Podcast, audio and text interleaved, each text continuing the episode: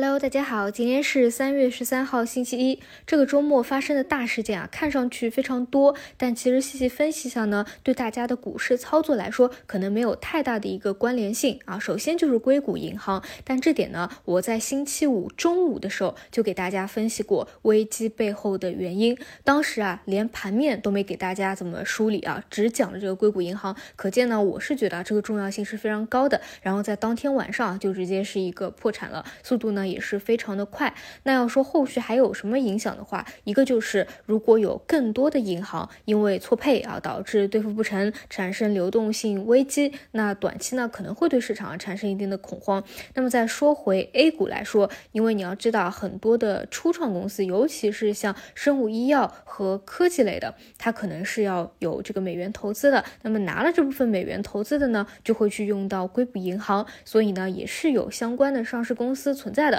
所以如果说你持仓的个股啊，这两天会突然有一些异动的下跌，也是跟这个原因有关。比如说像 CRO 的啊，某些我们的 A 股上市公司是确实是跟这个有关联的。那么其他的啊，那些你本来就有的长线仓位啊，我觉得是没有太大必要啊，就因为这个硅谷银行的事件。就去做一个太大的变动啊，这个是没有什么必要的。但如果说其他方向啊，你想去建仓推仓位的，其实我的建议还是最好等一等。然后，但是在在这个位置呢，你要知道，因为上周已经是连续下跌了，再加上本身啊，因为情绪上的影响啊，可能会导致早盘呢还有一个冰点，那么到达一个短期的支撑位，A 股呢出现一个反弹，这个也是非常正常的。但你要知道的是，反弹更多是超跌的反弹，不代表调整已经是到位了。已经是到了新一轮的底部了，所以呢，这一点还是要去注意一下的。至于说你要不要什么短期博弈两三天的一个反抽，这个就看你有没有这个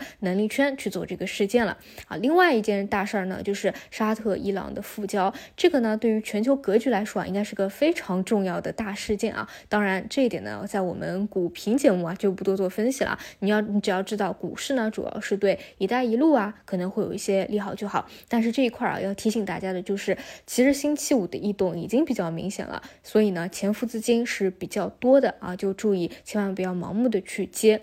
那我自己会关注的什么呢？其实对我关注的还是 AI 人工智能这个方向啊。星期五的时候呢，一批高位股也是出现了集体杀跌的情况，这个呢是反而释放了一部分的高位风险。在叠加呢，这周四有个重要的大事件啊，就是文心一言的发布会，所以呢，我个人倾向于啊这一块儿啊，就是人工智能这条线，在本周会有一个比较明显的博弈，而本周四。可能也是一个比较重要的变盘点。具体来说的判断就是，如果这个产品发布会是超预期的，大家的讨论热度比较高的，那么可能会开启新的一波。但如果说是不及预期的，可能这个题材走到这里啊，就是因为在星期四之前，可能有资金再去博弈一下的嘛，可能就会。趋向于结束，所以呢，这一块儿是我本周会去关注的一个重点。所以今天呢，想再给大家来简单的聊一聊啊，为什么说百度它做的这个产品是非常重要的，我们要去期待它和关注它。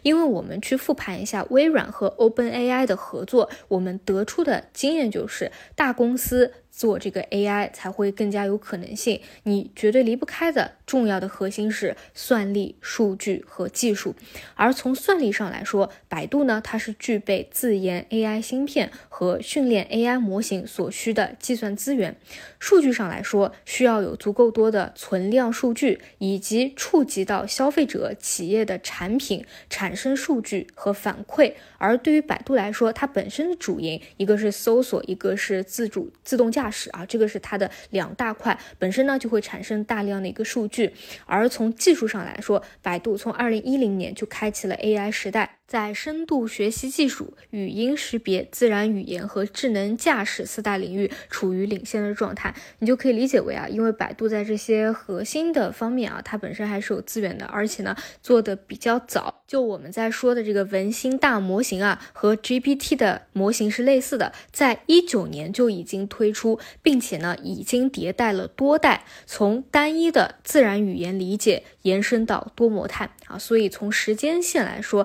还是。本身的一个优主营业务的这个优势来说，确实你是可以去期待一下它能够做出什么样的一个产品来的。因此对它呢可以有一个合理的期待，或者说我个人啊还是比较希望能够做得非常成功的。那就等到这周四啊去看一下成果。那总结一下就是这周呢看上去发生的事件很多，但是呢对大家操作可能不会有太大的一个影响。A 股连续下跌会有一个反弹，但是目前呢还没有到一个调整波段的结束。因此呢就是在管理好长线的同时，去看看能力圈有没有能力啊去博弈这个 AI，以及去做这个所谓的超跌反弹。好的，以上就是今天的所有内容，我们就中午再见。